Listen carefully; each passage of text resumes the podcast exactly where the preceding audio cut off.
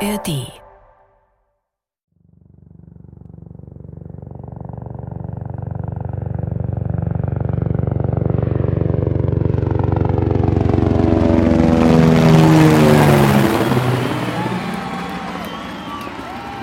Sommer 2006. Unten Schland, oben der Kaiser im Hubschrauber. Da schaut er runter zu den Menschen auf den Fanmeilen in Deutschlandfarben. Naja, aber ich muss eines sagen, äh, ich kenne das Land ja. Und, äh, ja doch, ich, aber, aber man lernt das Land erst richtig kennen aus dem Hubschrauber. Ja? Also ich kann nur jedem empfehlen, ich weiß, es ist sehr kostspielig äh, mit einem Hubschrauber, aber wenn einer die Möglichkeit hat, sich das Land vom Hubschrauber aus anzuschauen, wir leben in einem Paradies, wir haben ein wunderschönes Land und das sieht man wirklich ganz deutlich im Hubschrauber.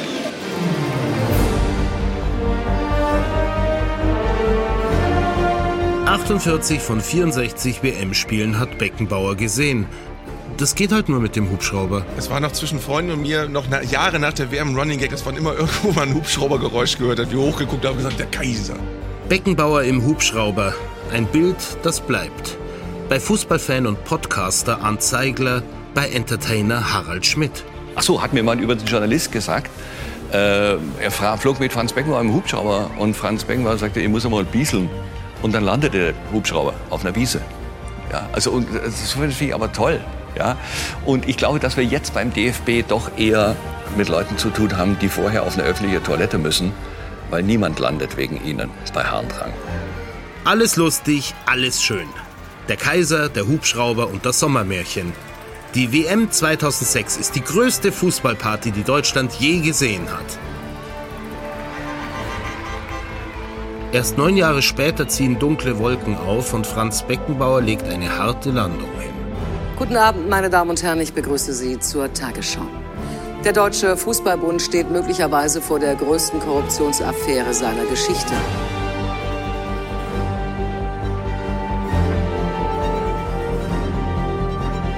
Das ist Beckenbauer, der letzte Kaiser von Deutschland. Folge 4 Wir waren Kaiser. Ich bin Sebastian Betzel. Drei Folgen lang haben wir Franz Beckenbauer bislang durch sein Leben begleitet. Wir waren mit Franzl in München-Giesing, mit The Kaiser in New York und mit der Lichtgestalt auf dem Rasen von Rom. In dieser Folge geht das Fußballmärchen zu Ende. Mit einem Knall. Wir wollen wissen, wie es dazu kommt. Wie hat Deutschland die WM 2006 gekriegt? Ein Turnier, das eigentlich schon einem anderen Land versprochen war. Was gab es da für Mauscheleien?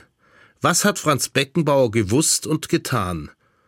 Und wie geht es ihm jetzt?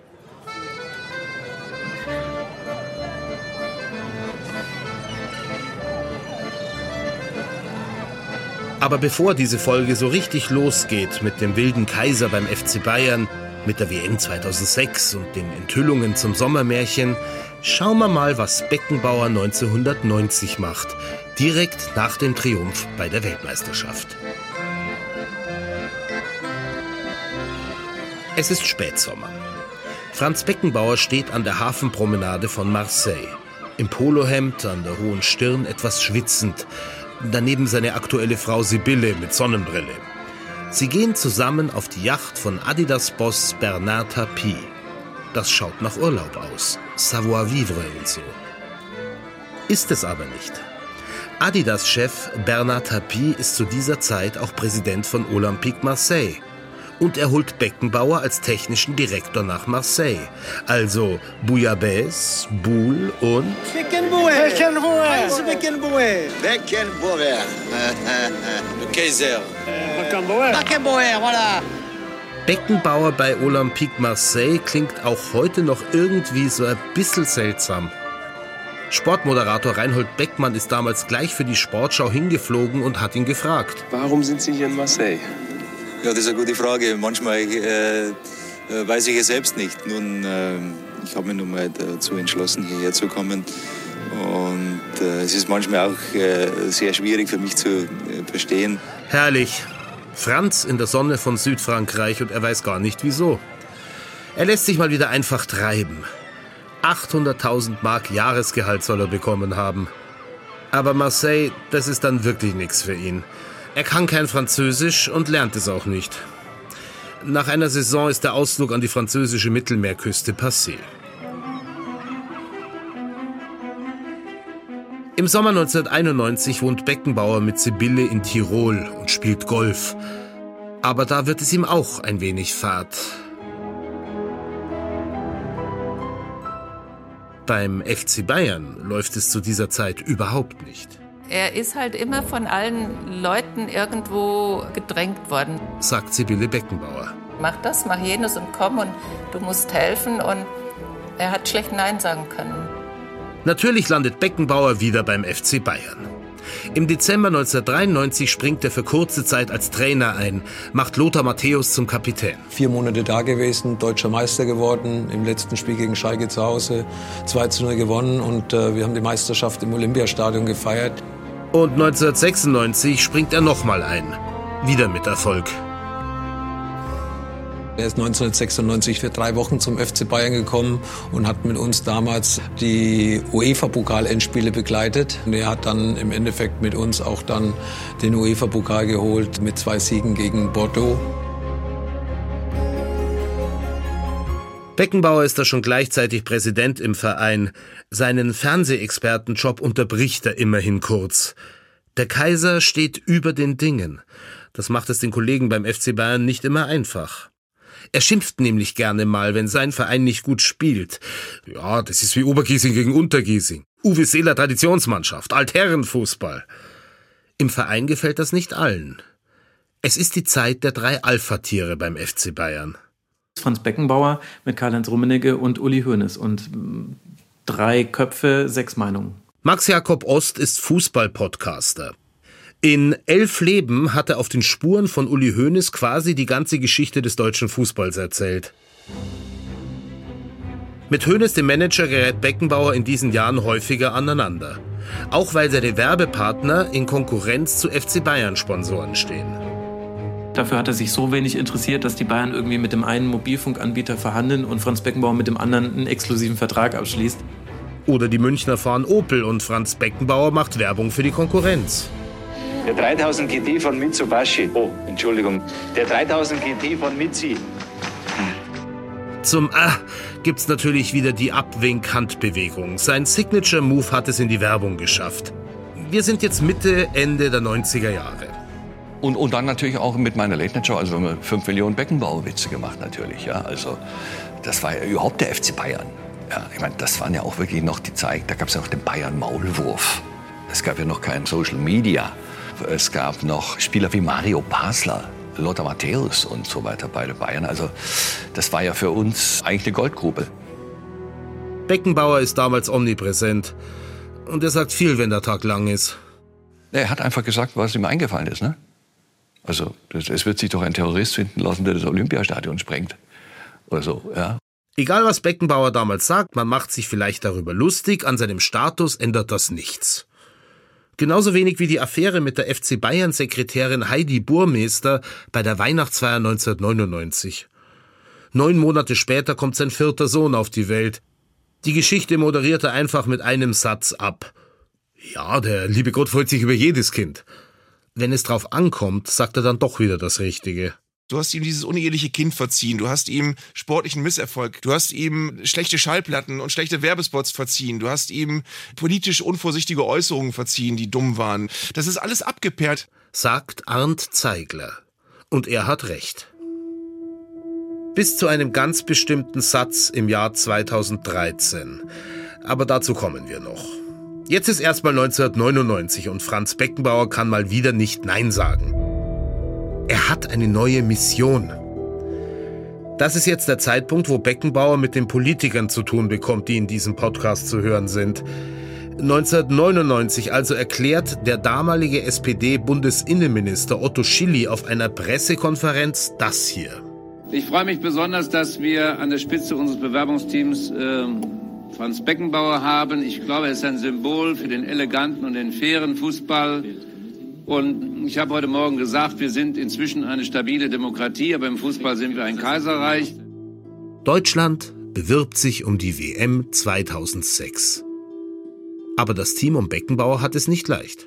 Die Ausgangslage der deutschen Bewerbung war eigentlich denkbar schlecht. Sagt Gunter Latsch vom Spiegel. Er wird noch eine große Rolle spielen in dieser Folge. Weil der Konkurrent war Südafrika. Und Südafrika war natürlich aus tausenderlei Gründen auch für die FIFA ganz wichtig. Vor allem für den FIFA-Präsidenten. Sepp Blatter hatte ja schon versprochen, quasi ähm, Nelson Mandela in die Hand, dem damaligen Staatspräsidenten Südafrika, ihr kriegt die. Die ist die Weltmeisterschaft. Entscheiden kann das Sepp Blatter nicht alleine. Ob Deutschland oder einer der Konkurrenten, England, Marokko oder Südafrika, die Weltmeisterschaft bekommt, entscheiden die 24 Exekutivkomiteemitglieder. Die kommen teilweise aus den großen Fußballnationen, aber auch aus Malta, aus Thailand oder aus Trinidad und Tobago.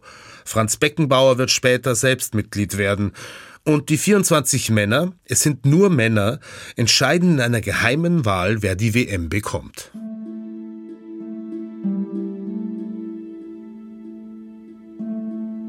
Ein bisschen Zeit bleibt noch bis zur Wahl, um möglichst viele Mitglieder des Exekutivkomitees zu überzeugen, für Deutschland zu stimmen.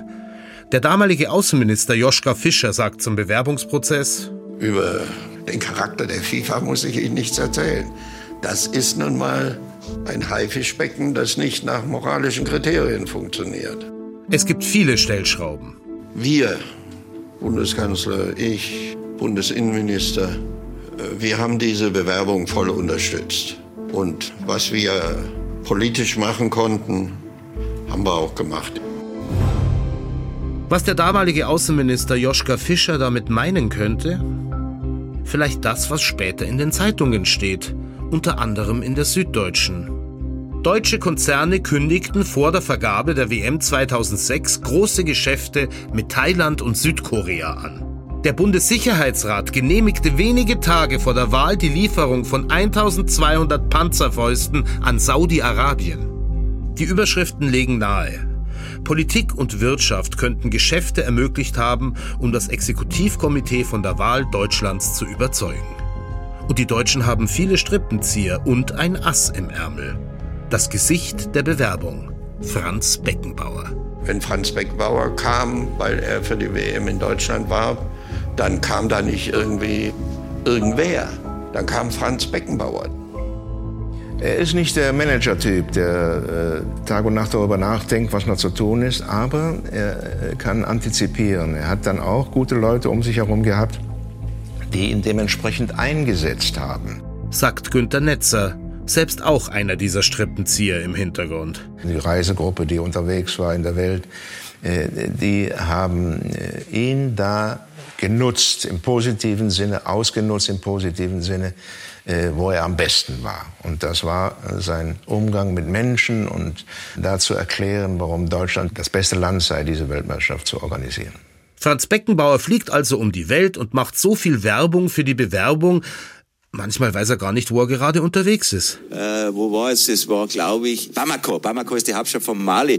Aber trotz Reisekaiser Franz, die Chance auf eine WM in Deutschland ist nicht groß.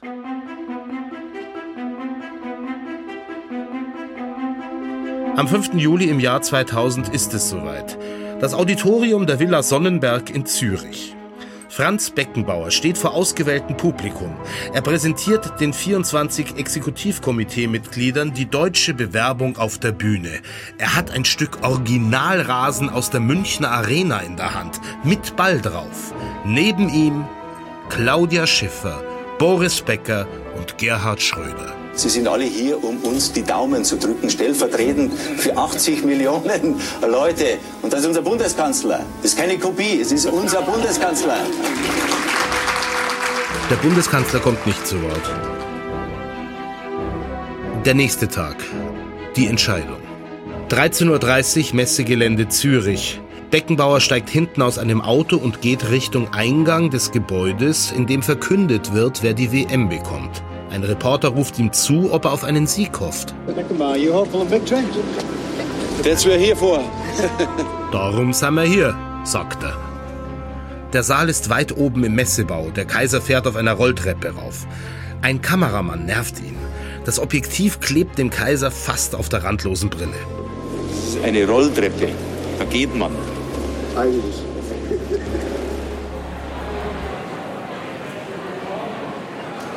13.40 Uhr. Er kommt in den Saal, schmunzelt, schüttelt Hände. Ahnt er schon was? 14.07 Uhr. FIFA-Präsident Sepp Blatter öffnet das Kuvert. And the winner is Deutschland.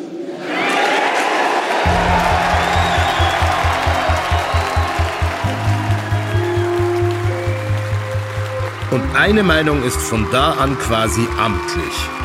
Ganz klar, das Ding hätte ohne Beckenbauer nie geklappt.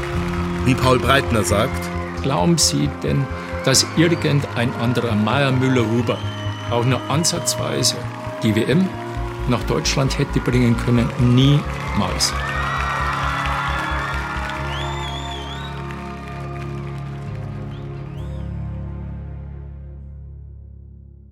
Privat sind wir da immer noch in der Phase, der liebe Gott freut sich über jedes Kind.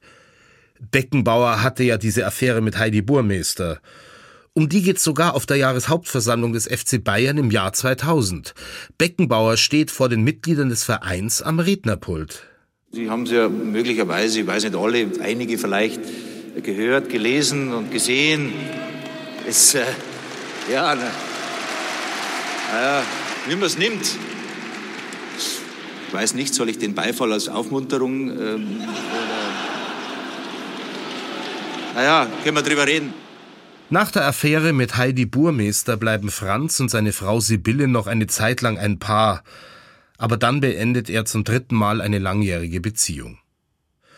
Und 2002 geht auch eine Geschäftsbeziehung zu Ende, eine, die sein ganzes Leben, seine ganze Karriere geprägt hat. In der vergangenen Nacht verstarb Robert Schwan.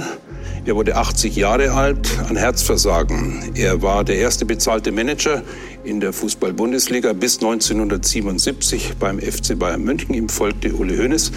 Der deutsche Fußball hat einen ganz großen verloren. Ich denke, das war auch für ihn ein riesengroßer Schnitt. Also beides, die Trennung und auch der Verlust von Robert ähm, von Robert Schwan. Es ist ein tiefer Einschnitt für Beckenbauer. Solche Momente kann man eigentlich nur überstehen, indem man, ja, da gibt es Medikamente, die einen da so ein bisschen beruhigen und das musste, musste sein. Also anders ist das gar nicht zu machen.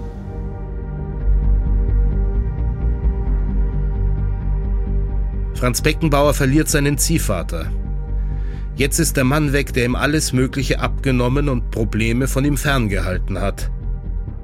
Und angefangen hatte alles mit Beckenbauers ersten Werbevertrag bei Brisk, der Frisiercreme, als Schwan ihm beim Honorar eine Null drangehängt hat.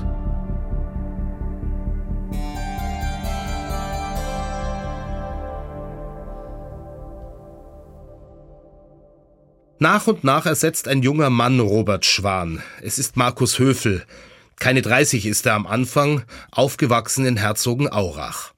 Der Vater ein Adidas-Manager. Ab 2003 ist dieser Markus Höfel an Beckenbauers Seite. Es sind die Jahre vor der Weltmeisterschaft. Bevor Beckenbauer in den Hubschrauber umsteigt, um über Deutschland zu kreiseln, chattet er um die Welt. Alle Teilnehmerländer besucht die Reisegruppe Beckenbauer. Franz war einfach der perfekte Repräsentant Deutschlands und des deutschen Fußballs. Und da sind natürlich unglaubliche Sachen passiert. Höfel ist Teil der Reisegruppe Beckenbauer und bekommt hautnah mit, wie die ganze Welt auf die WM in Deutschland hinfiebert. Ich kann mich erinnern, wir waren an der Elfenbeinküste, die sich ja auch qualifiziert haben. Und dort ist es das erste Mal gelungen, da ist mir erstmal die Kraft des Fußballs klar geworden, die ganzen unterschiedlichen Stämme der Elfenbeinküste, die alle verfeindet waren untereinander, in einen Raum zu bringen, weil die eben diesen ähm, Event der WM 2006 gemeinsam erleben wollten. Am 9. Juni 2006 ist der Tag gekommen. WM-Eröffnungsfeier in der Münchner Fußballarena. Los geht's mit fast 200 Trommlern in der krachledernen Schuhplattler und 14 Wurzelschneuzer. Das bayerische Wort für Peitschenknaller. Danach Herbert Grönemeyer und Seed.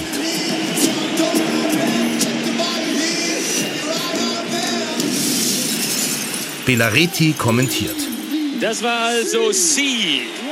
In der Musikszene gelten die elf Künstler mit ihren drei Tänzerinnen als fetteste Band. der Republik. Und irgendwann steht dann Franz Beckenbauer mitten in der Münchner Fußballarena auf einer Bühne in der Mitte. Neben ihm die goldene WM-Trophäe, FIFA-Präsident Blatter und Bundespräsident Horst Köhler. Ich erkläre die FIFA-Fußball-Weltmeisterschaft 2006 in Deutschland für eröffnet.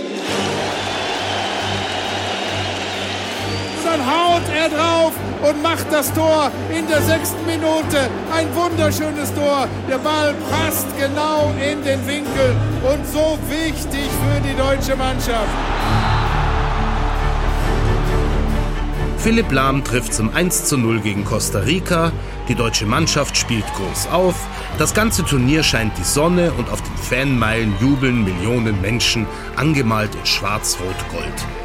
Auch den Fans aus aller Welt taugt es bei uns. Wir werden zu Hause in England allen sagen, wie toll es in Deutschland ist. Fußballpodcaster Max Jakob Ost ist da gerade Anfang 20. Es war halt ein super toller Sommer und man hat auch wirklich an manchen Ecken gelernt, weniger kritisch dem eigenen Land gegenüber zu sein. Joschka Fischer konnte gut leben mit dem sogenannten unverkrampften Patriotismus. Mich haben die Deutschlandfahnen nicht aufgeregt. Wenn eine gewisse Normalisierung da eintritt, auf freundliche Art, war ich nicht dagegen. Also dieser Patriotismus, den, man, den damals so viele für sich entdeckt haben, den fand ich damals schon so ein bisschen seltsam. Auch die Außenspiegelkondome in Deutschlandfarben und so weiter fand ich schon damals irgendwie weird, dass das jetzt alles wieder in Ordnung ist. Aber ich war damals auch so, auf so eine ganz komische Art und Weise stolz, wenn ich dann in internationalen Medien gelesen habe, wie angetan die waren von der Stimmung. Und Franz Beckenbauer erst. Aber das, was sich auf unseren Fanfesten abgespielt hat, hier auf der Fanmeile in Berlin, eine Million Menschen, verschiedener Nationalitäten, äh, verschiedene Hautfarben, verschiedene Kulturen, verschiedene Religionen. Zusammen feiern sie ein Fest und das friedlich. Ja, das, das, hat man auf der, das, das ist einmalig. So stellt sich der liebe Gott die Welt vor.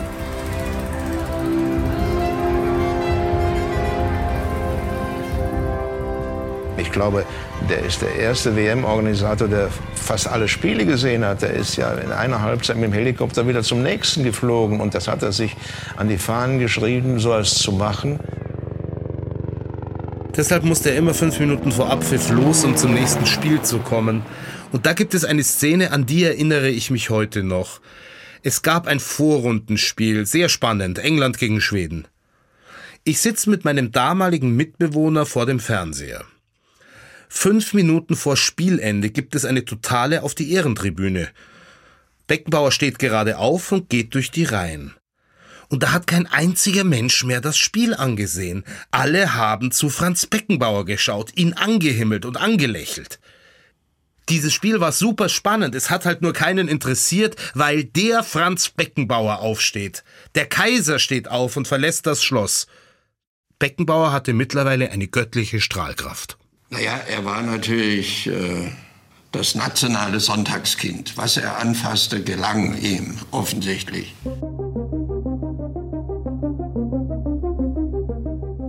Ein paar Jahre später steigt Franz Beckenbauer in ein Flugzeug und liest sein Horoskop.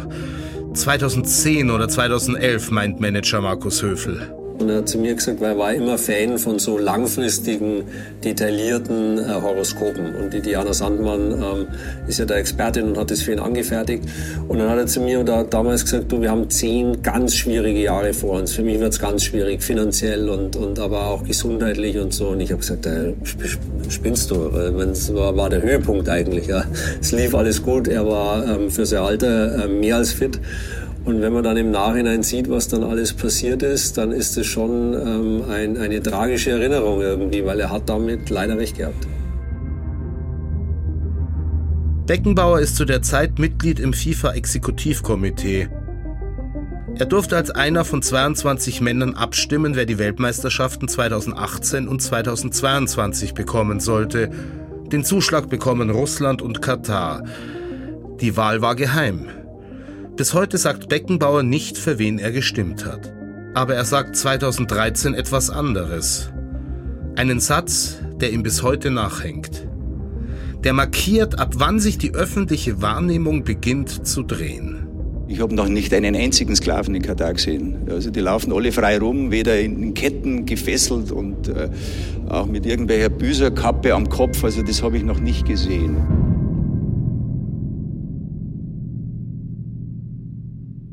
Die katastrophalen Lebensbedingungen der Bauarbeiter, die die Stadien in Katar hochgezogen haben, sind damals schon ein großes Thema. Ja, das war eine etwas diplomatisch gesagt unüberlegte Äußerung. Hätte er mich gefragt, hätte ich ihm gesagt, ein Schmarrn. Aber das denkt dann eben nicht nur Joschka Fischer, sondern viele, auch Fußballpodcaster Max Jakob Ost. Das ist natürlich ein extrem dummer Satz gewesen und Quatsch. Und das würde er wahrscheinlich auch heute nicht mehr so wieder sagen. Und trotzdem wissen wir auch von Franz Beckenbauer, der wäre der allerletzte, der sagen würde, ich will jetzt, dass ein Sklave mir ein, äh, ein Stadion aufbaut. Nat natürlich nicht. Aber anscheinend war einfach die Spannung innerhalb der Gesellschaft und auch das Meinungsbild dahingehend schon so gerafft, dass man einfach da jetzt nicht mehr den Beckenbauer-Bonus reinspielen lassen konnte, sondern eben einfach das Gefühl hatte, es geht einfach nicht mehr. Trotzdem war es natürlich auch wieder ein typischer Beckenbauer. Subtext bei dem Spruch ist ja, jetzt einmal Schluss mit der Diskussion. Ich will das jetzt nicht hören. Ja, so waren die Familienstrukturen in der Nachkriegszeit. Es war eine harte Zeit und wenn der Papa oder die Mama gesagt hat, jetzt Schluss, dann war auch Schluss. Und so ist auch der Beckenbauer aufgewachsen, denke ich mir. Und so ist der Spruch zu verstehen. Ich habe da keine Sklaven gesehen und mit dem Büßergewand läuft da auch niemand rum. Na, wirklich nicht. Also echt so schlimm ist es nicht. Und dann hat er sich wahrscheinlich gedacht, jetzt ist der Deckel drauf und das Ding vom Tisch. So wie es früher immer war. Aber die Zeiten haben sich halt geändert. Markus Höfel? Natürlich waren wir öfter in Katar und ähm, haben das eben nicht wahrgenommen und ähm, wussten zu dem Zeitpunkt damals auch nicht, dass hinterher äh, irgendwelche Bestätigungen gibt, dass das halt doch so war. Und mein Franz war immer be bekannt für einen flapsigen Spruch und ähm, hat sich da damals sicherlich in der Wortwahl, es hat ihm bestimmt auch sehr leid getan, ähm, ähm, vertan. Auch Bruder Walter merkt damals, irgendwie ändert sich da was. Ja, es war, es waren eigentlich schwierige Jahre. Im Grunde genommen genau, genau entgegengesetzt von dem, was er vorher hatte. Vielleicht äh, war er das auch nicht so gewohnt, dieses Auf und Ab im Leben. Ja, das kann schon sein. Es ging ja nur bergauf immer bei ihm. Das war auch gut so, hat er sich auch verdient. Aber dann plötzlich, dann kamen diese Nebengeräusche.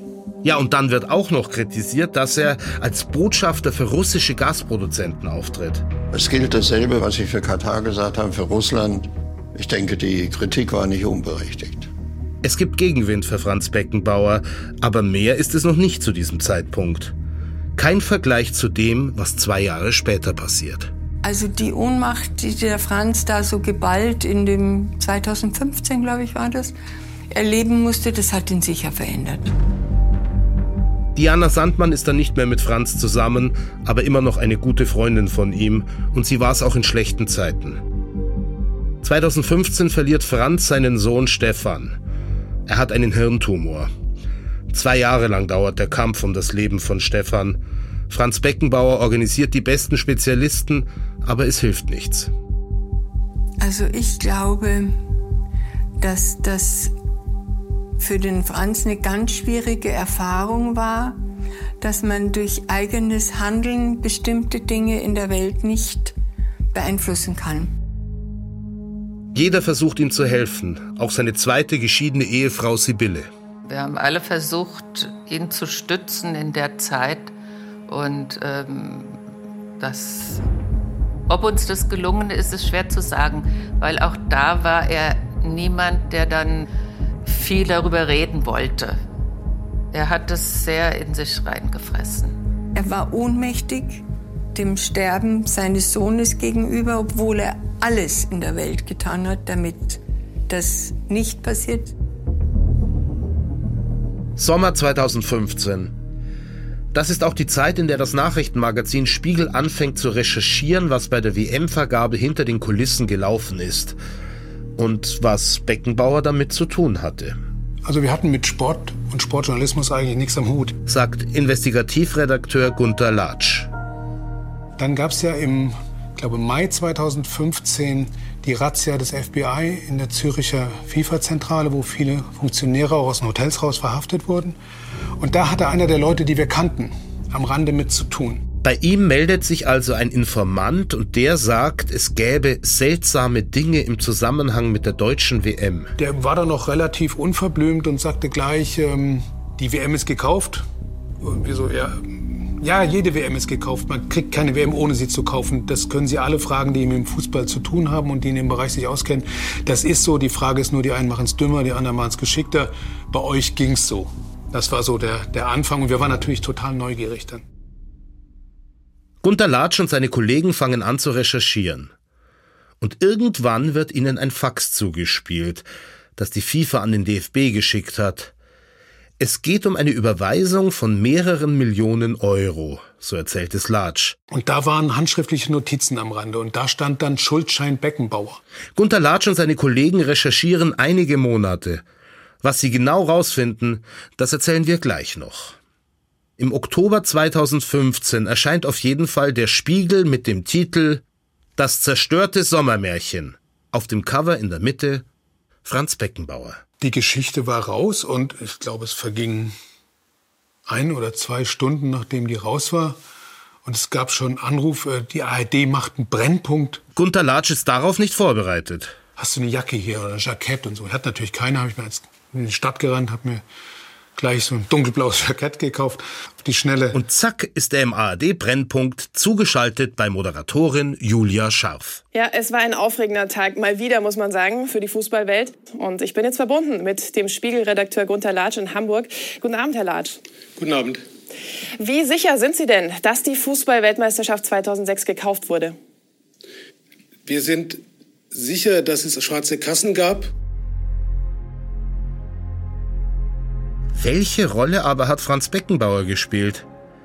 Wir wollen es jetzt schon noch mal genau wissen. Franz Beckenbauer hatte ein oder zwei Tage vor der Vergabe von der WM in Zürich einen Vertrag unterschrieben für den DFB mit Jack Warner. Jack Warner ist Mitglied des Exekutivkomitees und kommt aus Trinidad und Tobago. Einen der korruptesten Menschen, die es überhaupt im Fußball je gegeben hat, in der FIFA je gegeben hat. Mit dem hat er einen Vertrag unterschrieben, der Warner selbst, also über die CONCACAF, also diesen amerikanischen Verband, Karibik, dem er vorstand, 10 Millionen Dollar garantiert. Umgerechnet 6,7 Millionen Euro nach damaliger Währung. Markus Höfel war bei der WM-Vergabe im Jahr 2000 noch nicht Beckenbauers Manager, aber er hat sich natürlich auch damit beschäftigt. Ich habe mir von Franz Beckenbauer glaubhaft versichern lassen, dass er sich daran nicht erinnern kann. Das war jetzt nicht unter vielen Leuten, sondern das waren wir beide zu zweit. Und mehr kann ich dazu eigentlich nicht sagen. Der Vertrag ist im Jahr 2000 unterschrieben worden, kurz vor der WM-Vergabe. Dann bekommt Deutschland den Zuschlag und natürlich sind alle happy. Nach der Vergabe soll Jack Warner dann die 10 Millionen Dollar eingefordert haben. Und Plötzlich erfuhr Gerhard Meyer Vorfelder davon, der damalige DFB-Präsident, und sagt, was ist denn das? Vollkommener Quatsch, das zahle ich nicht. Ihr seid ganz dicht. Auf keinen Fall wird das bezahlt. Und dann hatten sie plötzlich alle ein Problem. Weil Warner hat kontinuierlich Druck gemacht. Wann kriege ich mein Geld? Der DFB-Präsident zahlt nicht. Also, woher nehmen? Was macht Beckenbauer jetzt? Im Frühjahr 2002, also zwei Jahre nach der Entscheidung für Deutschland, kommt plötzlich eine riesige Hektik bei Beckenbauer auf. Er löst alle seine Liquidität auf. Beckenbauer versucht, Geld aufzutreiben, sagt der Spiegel. Er soll es gewesen sein, der den Vertrag mit Warner unterschrieben hatte. Und Warner hat die ihm zugesicherten 10 Millionen Dollar noch nicht erhalten. Es gab Aktienverkäufe den Finanzermittlungen zufolge. Wenn er Festgeldkonten hat, hat er die aufgelöst und in mehreren Tranchen das Geld immer in die Schweiz überwiesen. Und plötzlich hat er irgendwann gemerkt, da waren dann so schon ein paar Millionen geflossen. Er hat wirklich alles aufgelöst, was er hatte. Das reicht nicht. Und dann hat er, das konnten wir nur rekonstruieren, seinen alten Mentor und Vertrauten Robert Schwan gefragt, was er tun soll. Und der hat wohl gesagt, bist du wahnsinnig, dein eigenes Geld zu nehmen. Das muss anders geregelt werden. Manager Robert Schwan hilft Franz Beckenbauer also wohl noch ein letztes Mal kurz bevor er stirbt. Mit seinem Draht zu einem ehemaligen Adidas-Chef. Dreyfus. Und er hat dann den Kontakt zu Robert Louis Dreyfus gehabt und hat den Kredit vermittelt. Und dann hat Dreyfus dieses Geld gewährt. Diese 6,7 Millionen sind dann an den katarischen Funktionär Bin Hammam geflossen. Bis heute konnte nicht geklärt werden, wofür diese Zahlung war oder wohin das Geld dann gegangen ist. Und es ist im Rahmen der US-Ermittlung rausgekommen, dass da auch Gelder dann an Jack Warner von Mohammed bin Hammam geflossen sind. Ich habe nur immer gehört, dass Jack Warner und äh, der ganze CONCACAF und die Südamerikaner gegen uns gestimmt haben. Also deswegen habe ich das auch nie verstanden, wie das ganze Thema überhaupt aufkam. Wenn man alles nebeneinander hält, ist die Geschichte, was die Indizienkette angeht, die plausibelste. Sie haben natürlich nicht die letzte Gewissheit in dem Sinne, wie Sie eine DNA-Probe oder eine DNA-Spur bei einem Mord haben. So ist es nicht. Und die letzte Überweisung hat auch noch keiner gesehen. Aber wenn man all diese Dinge nebeneinander hält, dann ist das die mit Abstand wahrscheinlichste Variante.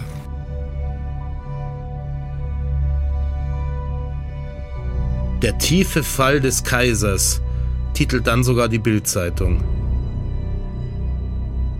Den Aufschrei kann Joschka Fischer nicht nachvollziehen. Wie naiv äh, muss man eigentlich sein, um über diese Tatsache schockiert zu sein, dass da Geld im Spiel war.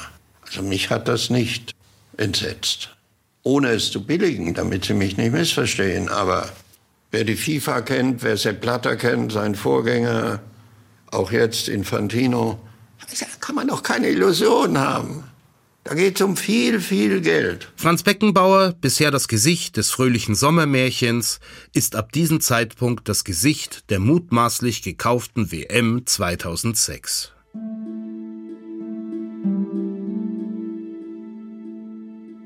Ein Jahr später veröffentlicht der Spiegel noch eine Sommermärchengeschichte über den Kaiser.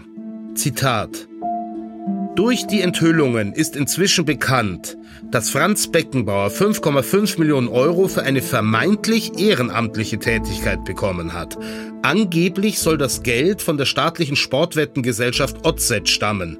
Überwiesen wurde es allerdings vom Deutschen Fußballbund. Man hat ihn ja letztendlich dann auch als Lügner hingestellt, weil er vor der WM gesagt hat, er arbeitet unentgeltlich für den DFB. Das war einfach ein Fehler, der da gemacht wurde.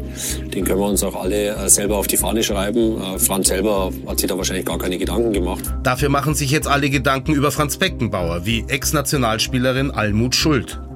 Ich muss sagen, ich bin dann in gewisser Weise davon enttäuscht gewesen, dass er auch so äh, angeklagt war, weil, weil ich ihn halt so als Mythos kennengelernt habe. Und dass ich dann dachte, so, so jemand braucht es eigentlich nicht. Vielleicht ist es das. Keiner ist überrascht, dass die WM gekauft sein soll, aber dass Franz Beckenbauer mitgemischt hat, das enttäuscht viele. Und vor allem, wie er danach damit umgeht. Die Medien, die Öffentlichkeit, alle wollen von ihm hören, was er damit zu tun hatte. Viele in der DFB-Spitze drängen Beckenbauer nun, sich zur Sache zu äußern. Also ich habe in Erinnerung, dass der Druck extrem hoch war, dass öffentlich irgendwie was passieren musste. Sagt Beckenbauers Manager Markus Höfel. Es war natürlich schwierig, die Anwälte haben alle gesagt, auf keinen Fall was sagen. Der öffentliche Druck ist trotzdem immer größer geworden. Und dann äh, haben wir gesagt, okay, gut, das macht jetzt auch, sagen wir mal, am ehesten, wenn dann Sinn, mit einem kritischen Medium zu reden. Als Beckenbauer der Süddeutschen dieses Interview gegeben hat, war ich zum ersten Mal in diesem ganzen Kontext wirklich fassungslos, weil dass der der allen Ernstes erzählt, er habe so viel unterschrieben und manchmal auch Planko unterschrieben, das sei so seine Art gewesen, weil er hat sich um Details nie gekümmert. Das hat ihm, glaube ich, immens geschadet und äh, das war so, dass wir da echt gesessen haben und haben gedacht, was ist das jetzt? Er war halt kein Businessman und ich weiß nicht, wie viele Unterschriften ich Franz Beckenbauer hingelegt habe und gesagt habe, du, da geht es jetzt darum und darum und darum. Und dann war da blindes Vertrauen und er hat es unterschrieben. Und da das halt oft so passiert ist, ähm, ist vielleicht im Nachhinein der Fehler gewesen, dass er da in eine operative Rolle gegangen ist, weil er mit Sicherheit nicht mehr gewusst hat, was er alles unterschrieben hat als Franz Beckenbauer sagt, er hat noch nie einen Vertrag durchgelesen, ja, Mache ich auch nicht. Es bringt auch nichts. Die Verträge sind 50 Seiten. Ich begreife es eh nicht. Sie brauchen Leute, auf die Sie sich verlassen können, wo Sie sagen, kann ich das unterschreiben? Und dann macht man das. Was sich viele bis heute fragen, warum hat er nicht auf die typische Beckenbauerart reagiert? Ja gut, sicherlich, so billig hat noch keiner eine WM gekriegt. Irgendwie sowas. Vielleicht wäre er damit davongekommen. Aber Beckenbauer entscheidet sich dafür, alles abzustreiten. Auch 2018 nochmal auf der Bühne beim Bayerischen Sportpreis. Dann kamen natürlich die ganzen Vorwürfe wegen der WM-Vergabe 2006, äh, die erstunken und erlogen sind. Äh, das habe ich immer schon gesagt. Ich habe nur den äh, Leuten Auskunft gegeben, die es von mir verlangt haben. Und das habe ich getan. Alles andere ist mir mehr oder weniger wurscht geworden. Der Kaiser grollt und schmollt.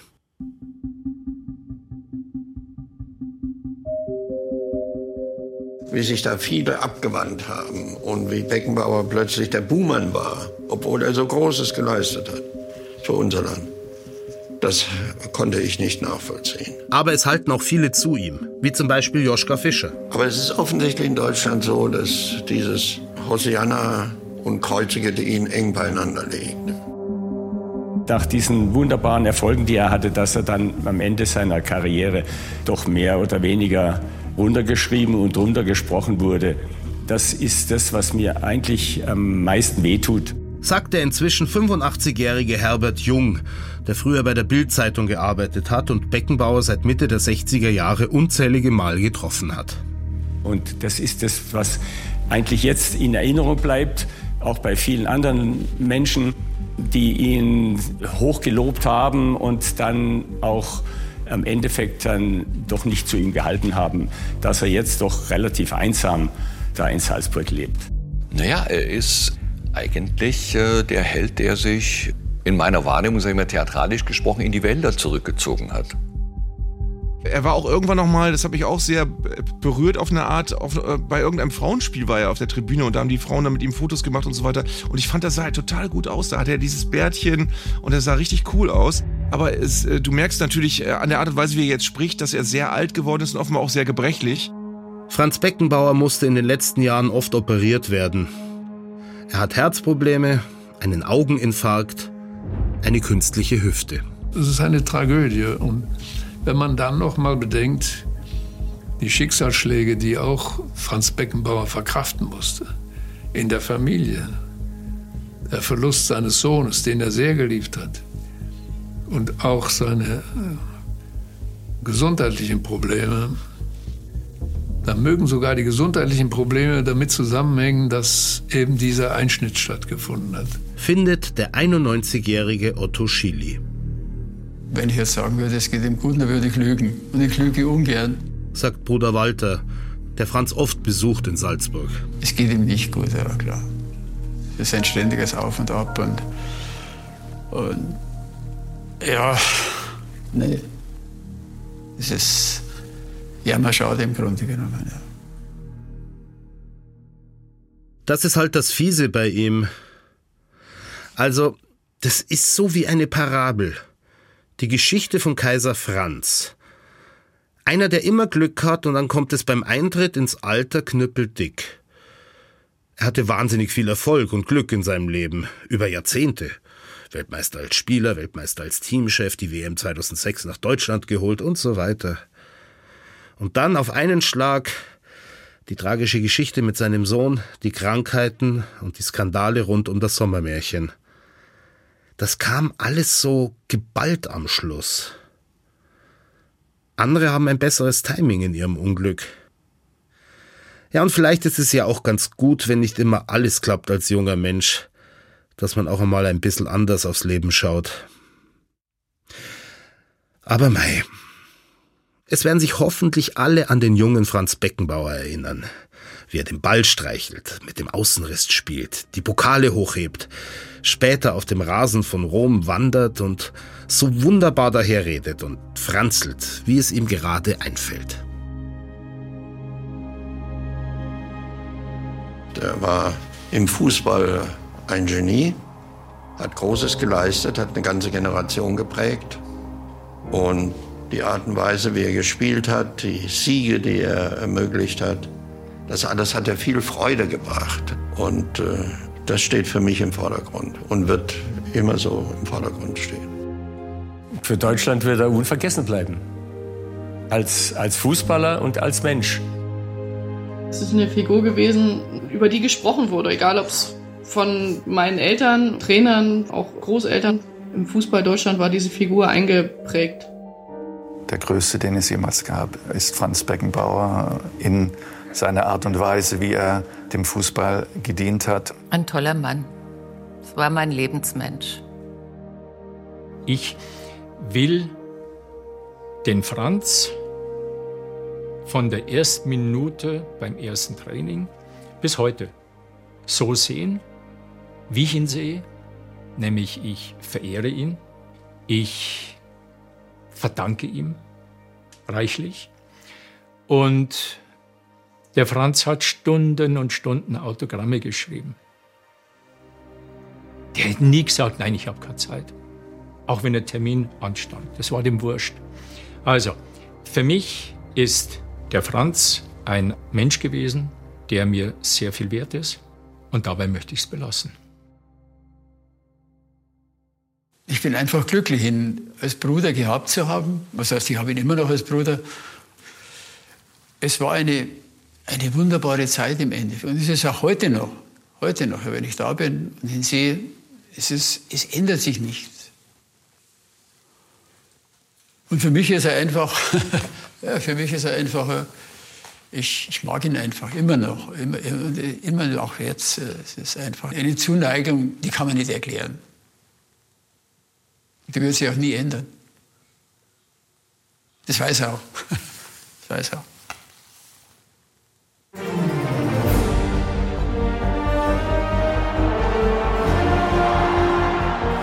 Das war Wir waren Kaiser. Die letzte Folge vom Podcast Beckenbauer, der letzte Kaiser von Deutschland. Mit mir, Sebastian Betzel. Alle vier Folgen findet ihr in der ARD Audiothek. Empfehlt uns euren Freunden und klickt auf Abonnieren, wenn euch der Podcast gefällt. Geschrieben hat ihn Kilian Medeler. Regie Martin Heindl, Technik Josef Anglohr, Musik von Marco Hertenstein, Redaktion Johannes Bertou. Es gibt auch eine TV-Doku zum Kaiser von Philipp Grüll und Christoph Nahr. Sie heißt Beckenbauer. Ihr findet sie in der ARD-Mediathek. Eine Produktion des Bayerischen Rundfunks 2024. Und jetzt habe ich noch einen Tipp für euch. Alles Geschichte. History von Radio Wissen ist ein ganz besonderer Geschichtspodcast. Da geht es um historische Ereignisse, die die Welt erschüttert haben, wie zum Beispiel die chinesische Kulturrevolution, aber auch um bahnbrechende Erfindungen wie die Geschichte des künstlichen Lichts. Alles Geschichte erzählt, wie die Hieroglyphen entziffert wurden und ist Robin Hood auf der Spur. Hört doch mal rein und lasst euch überraschen. Alles Geschichte. History von Radio Wissen. Alle Folgen findet ihr in der App der ARD Audiothek und überall, wo es Podcasts gibt. Und wenn ihr immer noch neugierig seid, Ihr habt es gehört. Arndt Zeigler kommt immer wieder in diesem Podcast vor. Arndt hat einen eigenen Podcast. Er heißt Ball You Need Is Love aus Liebe zum Fußball. Da redet er mit Gästen wie Jan Böhmermann oder Jürgen Klopp oder mit mir über Fußball und auch noch über Musik. Ich find's super, hört rein, ihr findet den Podcast in der ARD Audiothek.